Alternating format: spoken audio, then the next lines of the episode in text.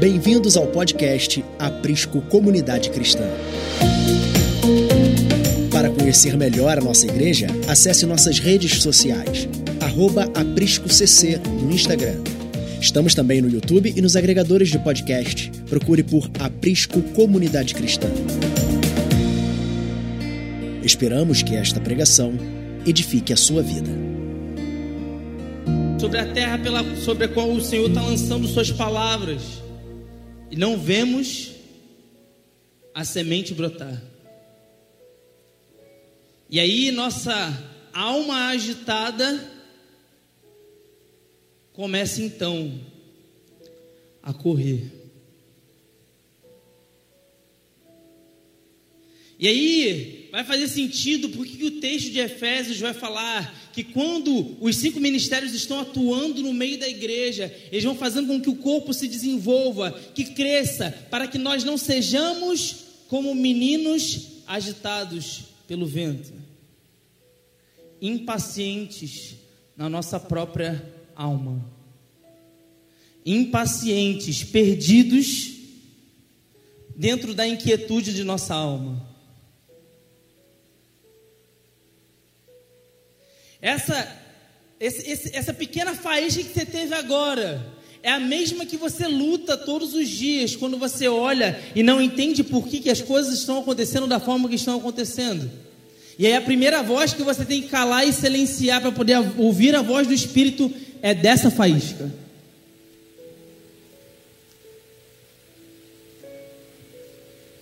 A faísca de quando até Deus está em silêncio ou está falando e nós não estamos ouvindo. A faísca da vida daquele que corre de um lado para um outro sem saber o que deve fazer ou como deve agir. Porque dentro de si, o som da alma está muito mais alto do que qualquer outro som. Eu já tive uma experiência, algumas experiências, e essa eu vou contar aqui, porque nosso pastor está aqui, foi com ele, então tem que contar, né? Primeiro retiro nosso, o único que nós fizemos, deu um apagão, ninguém chegava, ninguém saía, e eu fui primeiro, fui na frente, me convenceram, né? Vou nem falar quem, não, imagina. Fala assim, vamos lá que vai ser maneirão, pô, nós vamos chegar antes, vamos pá, não sei o quê, carregando várias caixas, os PA grandão, duas levadas de escada, meu Deus. E aí teve um apagão, falei, meu Deus, como que minha esposa e minha filha vão me achar aqui agora? Agora vai dar ruim. Ela não vem mais não, irmão. Vai dar ruim, vai dar ruim, vai dar ruim, vai dar ruim. Aí o Shane chegou para mim e falou assim: Cara, dá um tempo. Só faltou ele fazer assim: ó, Peraí, rapidão, calma aí. Me segurar pelo braço. Obviamente ele não fez isso, mas só faltou fazer isso. Falar, cara, preste atenção. Você está cuidando das coisas do Senhor, você acha que o Senhor vai deixar de cuidar da sua família? Só que, naquele momento, as vozes da alma estavam tão grandes, tão altas, que até mesmo a voz de um pastor não conseguiu competir com as vozes da alma. Você entende porque muitas das vezes até Deus fala, mas parece que não surte efeito. Porque nós não estamos no processo constante, diário, de matar a nossa alma todos os dias e vivemos um governo do espírito.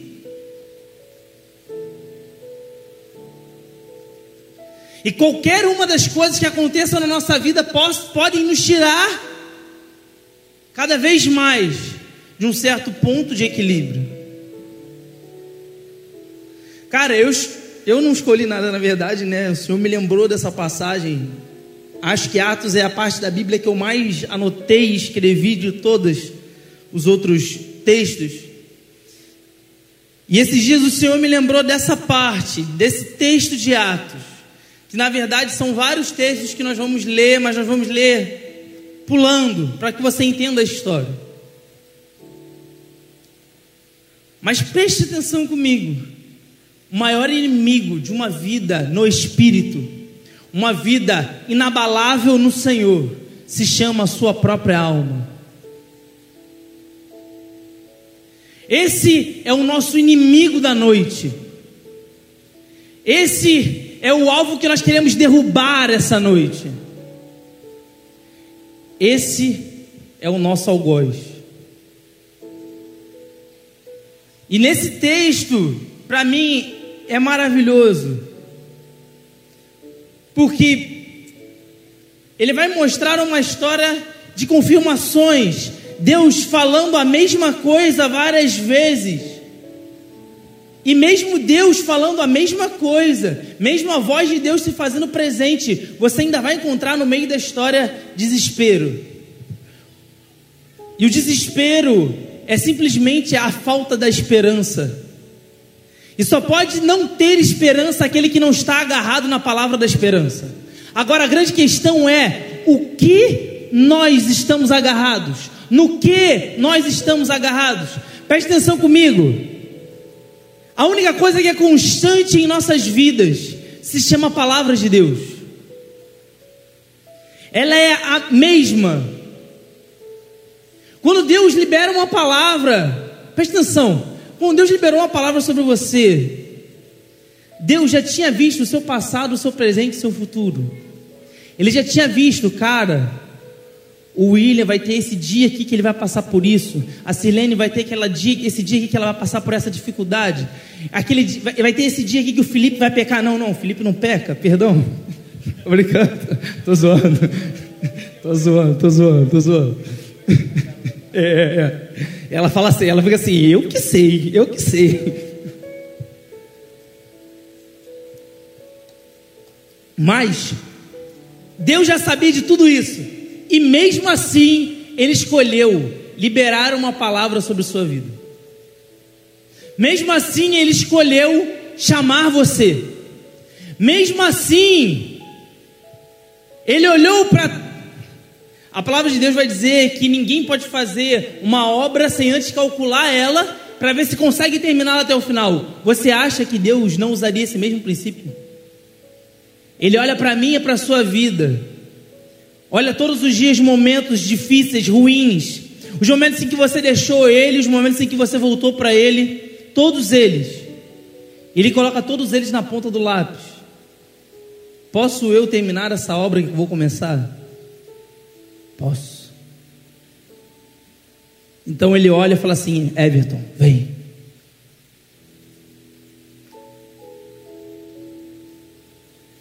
Então durante toda a minha história e sua história. A palavra, a voz que nos chamou, vem, é constante, é a mesma e ela não mudou. Tudo ao nosso redor muda, se altera. Mas a palavra, a voz que nos chamou, dizendo vem, ela ainda está lá.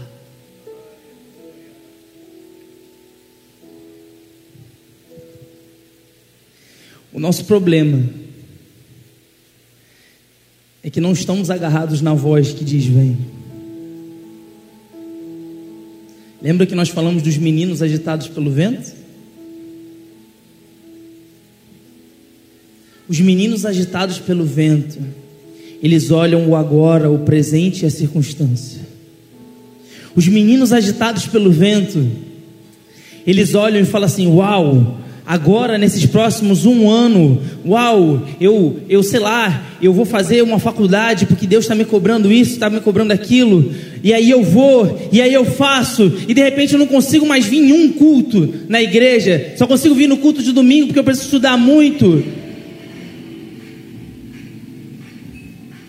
Que é isso, gente? Glória a Deus, aleluia. Voltou? Ah, vamos voltar.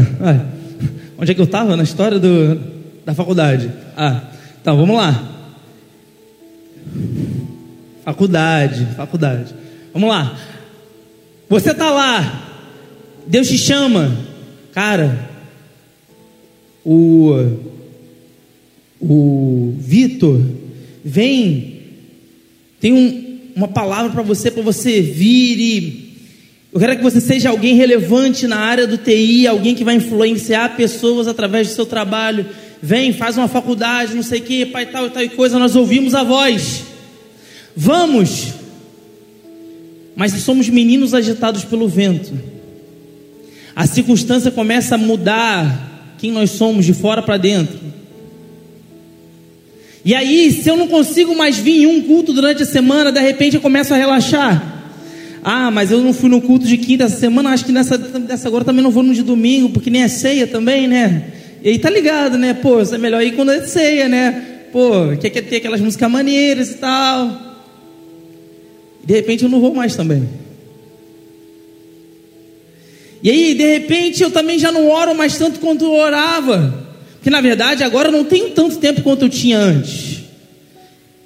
Então, se a desculpa para você não orar ou não buscar o Senhor é porque você não tem tanto tempo quanto você tinha antes, então quem controla a sua vida não é o Senhor, mas é o tempo que você tem. Então, na verdade, o seu Deus é o seu tempo.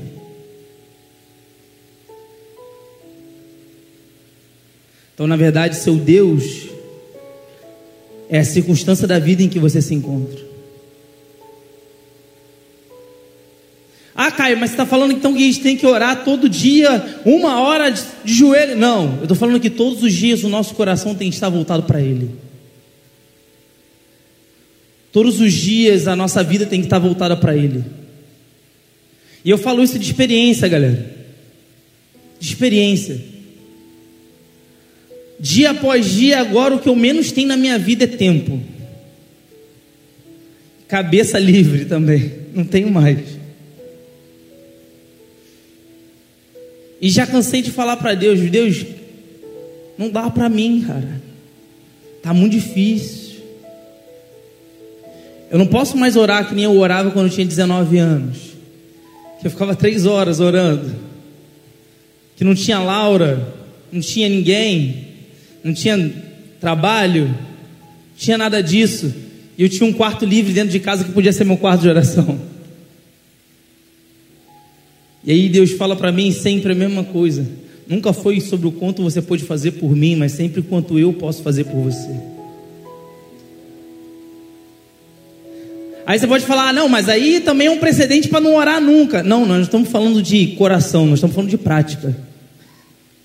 O coração continua o mesmo. A vontade de buscar o Senhor continua a mesma. Nós estamos falando só sobre uma prática. A vontade de buscar o Senhor continua a mesma. A intenção do coração de fazer o que eu faço, porque eu faço, continua sendo por causa dele. Tudo continua sendo por causa dele. Então, a nossa circunstância agora ao nosso redor não pode mais determinar se buscamos ao Senhor ou se não buscamos ao Senhor. E a palavra e a voz que nos chamou dizendo: Vem, ela continua sendo norteador de nossas vidas. Continua sendo aquilo que nos dá esperança cotidiana. Todos os dias nos dando esperança. Mas eu quero ler esse texto com vocês para a gente poder compreender como podemos nos tornar estes que não se abalam, mas que permanecem inabaláveis, sendo guiados pelo Espírito e não pelas circunstâncias e não pela sua própria alma. Vamos ler Atos 19, a partir do verso 20, vai dizer assim: Dessa maneira a palavra do Senhor se difundia e se fortalecia. 21. Depois dessas coisas, Paulo de, decidiu no espírito ir a Jerusalém, passando pela Macedônia e pela Caia. Ele, ele dizia: Depois de haver estado ali, é necessário também que eu vá a Roma. E aí Paulo começa a sua jornada mediante essa palavra. E aí vamos para o verso, capítulo 20, no capítulo 20, verso 22. Paulo começa a jornada e ele agora está em Éfeso. no meio dessa jornada. E ele vai então começar a se despedir de alguns irmãos. E ele vai ler, e ele vai começar a dizer ali no verso 22 assim: capítulo 20, verso 22. Agora, compelido pelo Espírito, estou indo para Jerusalém, sem saber o que me acontecerá ali. Só sei que em todas as cidades o Espírito Santo me avisa que prisões e sofrimentos me esperam. Eu quero ler o verso 25 com você, rapidinho. E ele está se despedindo do pessoal e ele fala assim: Agora sei que nenhum de vocês, entre os quais passei pregando o reino, verá novamente a minha face. Agora pula comigo para o capítulo 21, por favor.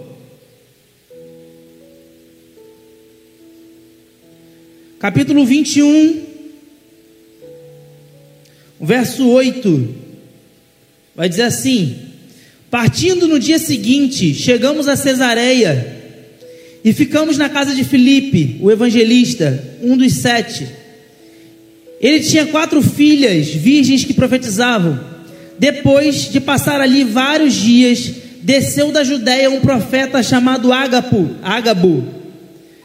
Vindo ao nosso encontro, tomou o cinto de Paulo e amarrando as suas próprias mãos e pés, disse: Assim diz o Espírito Santo: Desta maneira, os judeus amarrarão o dono deste cinto em Jerusalém e entregarão aos gentios. Verso 12, preste atenção agora. Quando ouvimos isso, nós e o povo dali rogamos a Paulo que não subisse para Jerusalém. Verso 13: Então Paulo respondeu: Por que vocês estão chorando? e partir no meu coração. Estou pronto não apenas para ser amarrado, mas também para morrer em Jerusalém, pelo nome do Senhor Jesus. Preste atenção comigo nessa história.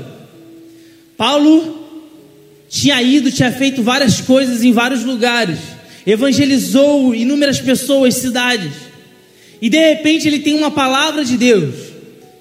Deus vira para ele e fala assim: Paulo, vai para Jerusalém, e de Jerusalém você vai para Roma. E aí Paulo começa então essa viagem dele. Ele vai começa a se encaminhar, e ele vai passando pelas cidades. E quando ele chega em Éfeso, ele começa a se despedir dos irmãos, porque dentro do espírito dele ele já sabia que algo esperava ele em Jerusalém. E aí, quando ele chega lá, ele se despede do pessoal e ele tem a firme convicção no espírito de que ele não iria mais ver aquele povo, ou aquele povo não iria mais vê-lo. Por fim, quando ele está próximo a chegar em Jerusalém, no meio da casa de Filipe, com alguns irmãos, ele recebe a última chamada de Deus, falando: O que te espera em Jerusalém é isso, isso, isso, dores e sofrimentos. Naquele momento, já era a terceira vez que Paulo tinha a mesma palavra. A terceira vez que Paulo ouviu a mesma voz.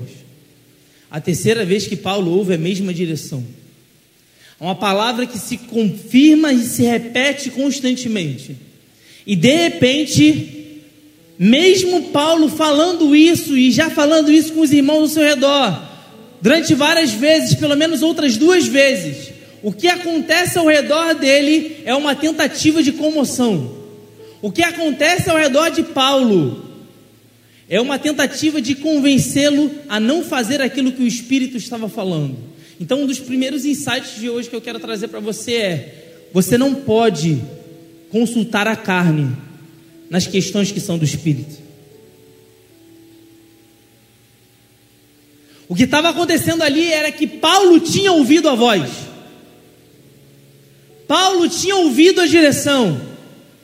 Paulo tinha ouvido diretamente do Espírito o que aconteceria. E naquele momento ali, todos ficaram sabendo o que aconteceria. Não só ele, mas todos que estavam ao redor. E mesmo os irmãos em Cristo que estavam com ele, que não tinham ouvido a voz como ele tinha ouvido no começo, tentaram convencê-lo a não fazer o que ele devia fazer. O que eu estou tentando trazer para você é que as vozes elas vão sempre se levantar. E muitas das vezes tentando ajudar. A grande maioria das vezes tentando ajudar. Segundo a ótica deles. Mas naquilo que compete ao Espírito, aquilo que compete ao Senhor, aquilo que compete a direções específicas que Deus tem dado, aquilo que compete a voz que te chama. Relativo a essas coisas, nós não podemos ser guiados por aquilo que está ao nosso redor. Aquilo que está ao nosso redor não pode tentar deturpar ou maquiar ou desviar um pouco que seja a rota daquilo que o Senhor está fazendo e falando. Paulo, homem de Deus, experimentado, aconteceu, viveu várias coisas no Senhor, estava ali em torno dos seus discípulos. Talvez muitos de nós em torno, em volta de nossos amigos, por causa da nossa amizade, podemos ter sido levados a fazer coisas que não exatamente Deus queria.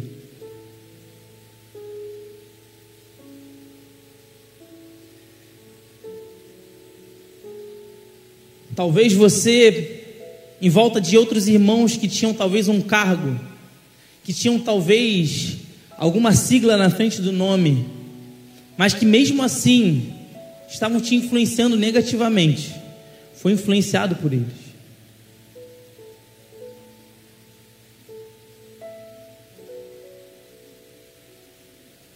O que eu estou tentando dizer é que nem mesmo a voz que está dentro, a voz da alma, nem mesmo as vozes que estão ao redor, podem ser direcionadores de nossas vidas. Eu já falei isso e vou falar mais uma vez. Uma vez eu era muito. Eu, eu, eu tinha acabado de me converter. Acabado de me converter e tinha um irmão, um amigo nosso que também tinha se convertido. E ele estava passando em todos os amigos nossos que tinham se convertido, todos, para perguntar se beber vinho era pecado. O que, que ele estava querendo? Ele não queria saber uma resposta teológica. Ele estava querendo um apoio, um álibi dentro do nosso círculo de amizade para fazer aquilo que ele queria. Nós precisamos tomar muito cuidado com tudo aquilo que influencia a nossa vida. Porque influência é poder.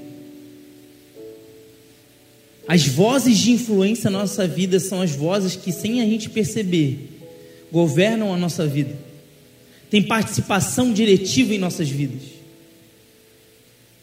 E se nós não formos cristãos verdadeiros, que no dia após dia vamos cada vez mais diminuindo, derrubando e minando as vozes que não são a voz do Espírito, e fortificando o espírito no Senhor, a ponto de discernirmos a voz. Discernirmos a voz. Muitas das vezes não avançamos porque não discernimos a voz. E por que não discernimos a voz? Porque temos pouca intimidade com ela. E aí, quando as coisas não saem exatamente como a gente achou que ia acontecer, a gente começa com aquele velho questionamento: Será que eu realmente ouvi a voz de Deus? Será que aquela era a voz de Deus? Será que eu tomei a decisão certa? Porque, irmão, eu não sei você, mas quando eu tenho certeza que Deus falou comigo, certeza absoluta, pode dar tudo o contrário. Mas a palavra dele a direção dele dá esperança.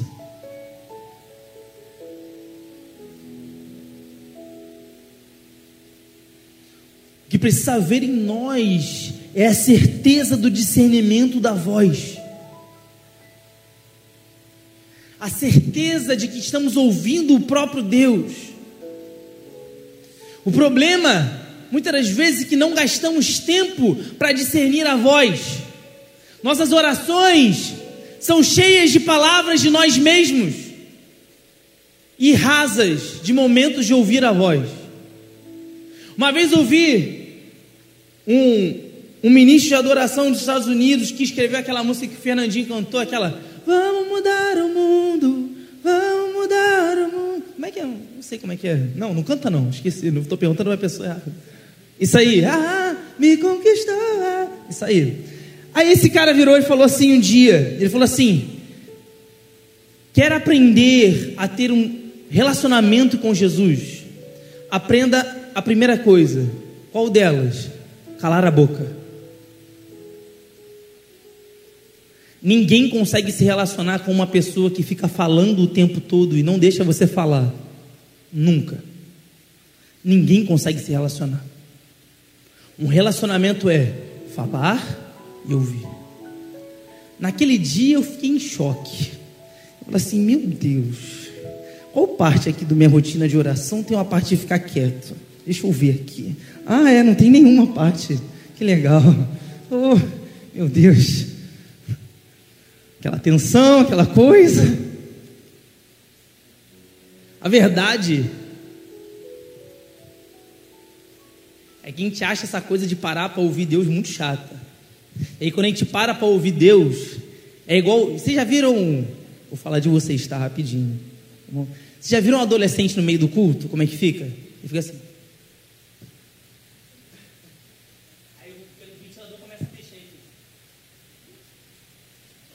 acompanhando o ventilador, tá ligado? Não, couro comendo, tá, tá, tá, tá, tá, tá, tá, o Bruno na bateria, tá, tá, tá, tá, tá, tá. E aí tá assim, caraca, a luz mudou. A gente está rindo, mas se a gente parar aqui 10 minutos agora para falar assim, vamos ouvir Deus, eu aposto que a grande maioria dessa sala vai ficar assim nos primeiros dois minutos.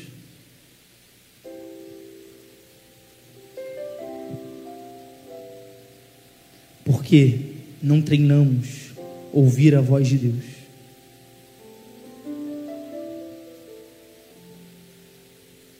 Comecei a caminhar nessa parada de, de orar muito, quando logo depois que eu converti, e a gente tinha uma reunião de oração na igreja que a gente converteu, que era assim, tirava todas as cadeiras, era tudo de plástico, tá? Não era igual essas aqui não. Então dava para poder empilhar tudo no canto. Botava um som apaga, deixava a luz meio baixa, igual fica aqui na hora do louvor, e vamos orar. Aí que eu aprendi. Nas primeiras semanas de oração, eu já aprendi que se eu deitasse no tapete da bateria para poder orar, não ia dar certo. Já cansei de pegar vários irmãos, os bateristas principalmente, deitado atrás da bateria ali no, no tapetinho, dormindo na hora da oração. Faz aquela, aquela carinha, aquela, aquela posição de que fingindo que está orando, né? Que bota a cara assim, né? E só fica. E aí eu aprendi a orar andando. Hoje eu só oro assim a maioria das vezes. Mas eu pegava muita gente, irmão. Era presbítero, diácono, pastor, tudo gente que você pudesse imaginar. Chegava, ó, puxava a cadeirinha da frente, igual a Sirlene está assim sentada, puxava a cadeira da frente, botava a mãozinha assim na frente e assim, desse jeito. Nossa, era sono, direto, direto. Eu vou contar uma para vocês. Uma vez teve uma reunião de oração, mas foi na casa de um cara. Um amigo nosso, Pará, do gesso, que teve aqui, ele estava assim, gente, sério, todo mundo orando, ele sentou no chão e ficou assim. Só que ele está assim e ficou. A oração durou uma hora. Acabou, é, não sei o que, vamos levantar, opa, pum, acende a luz, pá, vamos comer um lanche. Daqui a pouco a gente está conversando. Pará não estava aqui? A gente foi ver, ele estava lá no mesmo lugar sentado na mesma posição, dormindo desde que começou a oração. Sabe por quê, irmãos? Porque a gente está viciado naquilo que a nossa própria alma reproduz, que é o que? A agitação da alma. A agitação da alma. Então, tudo que se parece com essa agitação da alma está dentro do nosso escopo, está dentro do nosso pacote comum, natural, comum, que nós vivemos todos os dias. E por causa dessa, desse padrão, a gente vai embora nisso. E poucas vezes nos impelimos a ouvir a voz do Senhor, a gente se força a, a ficar quieto, a aprender a discernir a voz de Deus. Por quê? Porque vai chegar um dia, meus irmãos, preste atenção, vai chegar um dia que só a voz de Deus vai te sustentar. Vai chegar um dia na sua vida que você vai passar por tanta pressão do lado de fora que só a voz de Deus vai sustentar você. E se chegar nesse dia e você não souber discernir a voz de Deus, sabe o que vai acontecer com você? Ruir. A Bíblia vai falar daquele que constrói a casa sobre a rocha. Construir não é de uma hora para outra, a gente viveu isso aqui nesse lugar. Construir é botar um tijolo por vez. Construir é constância e rotina diária. Construir. Precisamos construir. Construir discernimento. Construir vida no espírito. Construir. Aprender a calar todas as vozes que estão ao nosso redor e ouvir a voz do Espírito.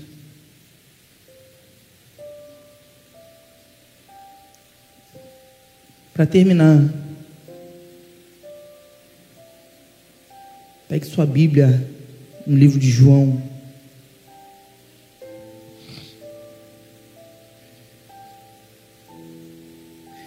João capítulo 7, no verso 38.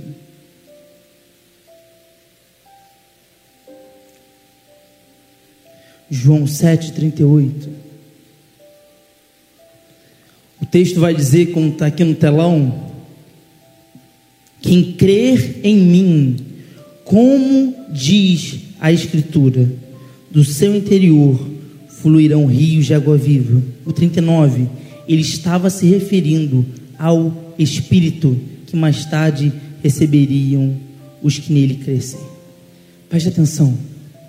O texto não está falando assim para a gente, ó, todo mundo que crê, todo mundo que crê vai ter rio de água viva fluindo no seu interior. O texto não está falando isso. Porque, como a própria Bíblia vai dizer, até os demônios sabem que Jesus Cristo é o Senhor. O texto está falando: quem crê em mim, como diz as Escrituras.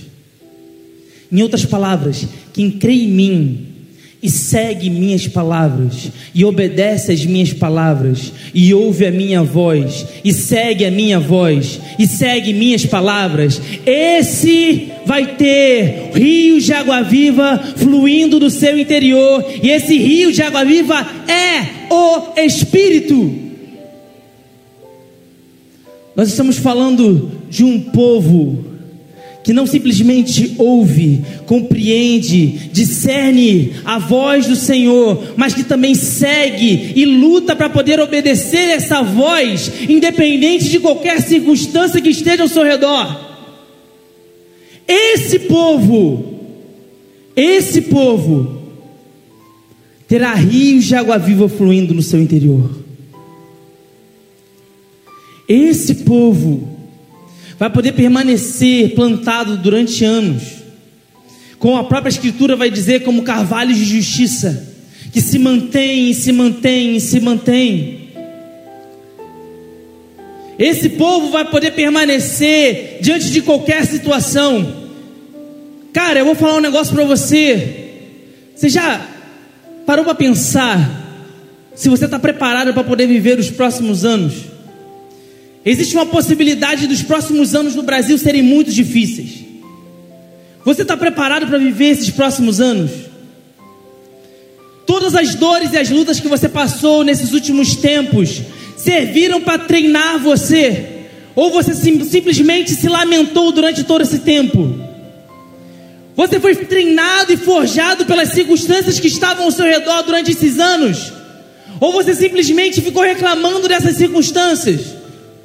Para muitos de nós, as circunstâncias adversas foram cuidado de Deus, para que nós pudéssemos passar anos difíceis com mais tranquilidade.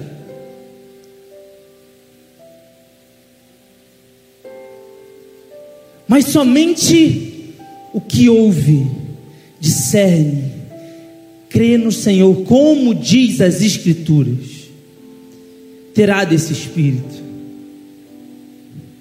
E a grande questão é que, eu não vou ler não, mas no, no continuar da história de Paulo, Paulo vai, ele sim é preso, como a profecia disse, passa inúmeras circunstâncias, mas uma coisa que poucas pessoas percebem é que Paulo é levado até Roma, ele não vai, ele é levado, e quando chega lá, ele recebe uma permissão para poder morar numa casa e receber irmãos de Roma, de onde eles quisessem vir para estar com ele. E ele pregou e ensinou nessa casa onde ele estava, e nessa casa onde ele estava, o próprio governo romano o protegia.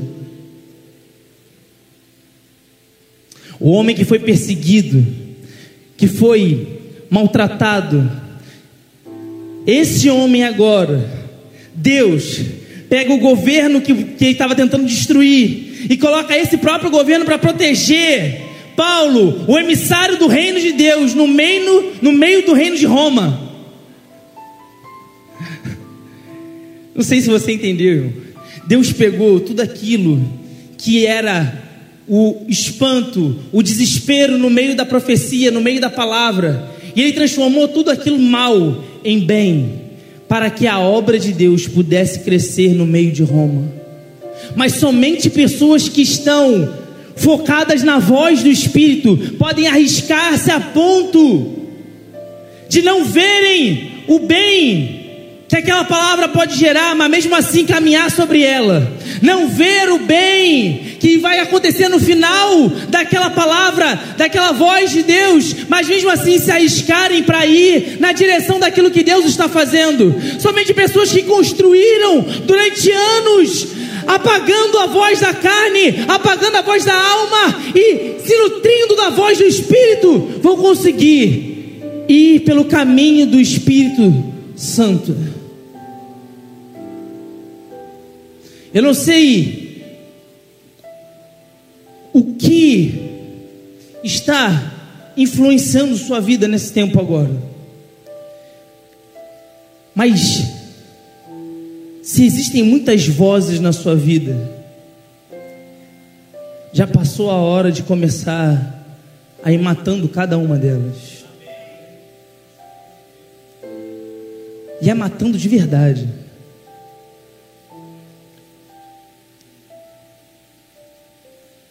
Quanto mais entramos no Senhor,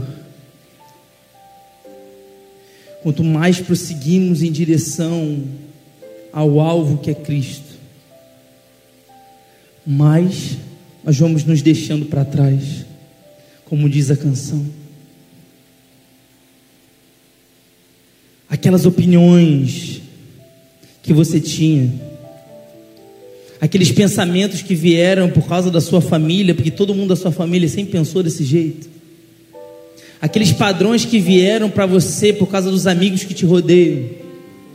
Todos eles, em algum momento, vão ter que ruir diante da voz do Senhor. Todos eles vão ter que cair. Todos eles, nenhum pode ficar de pé. Fique de pé em nome de Jesus. Vamos orar. Eu vou confiar Ti.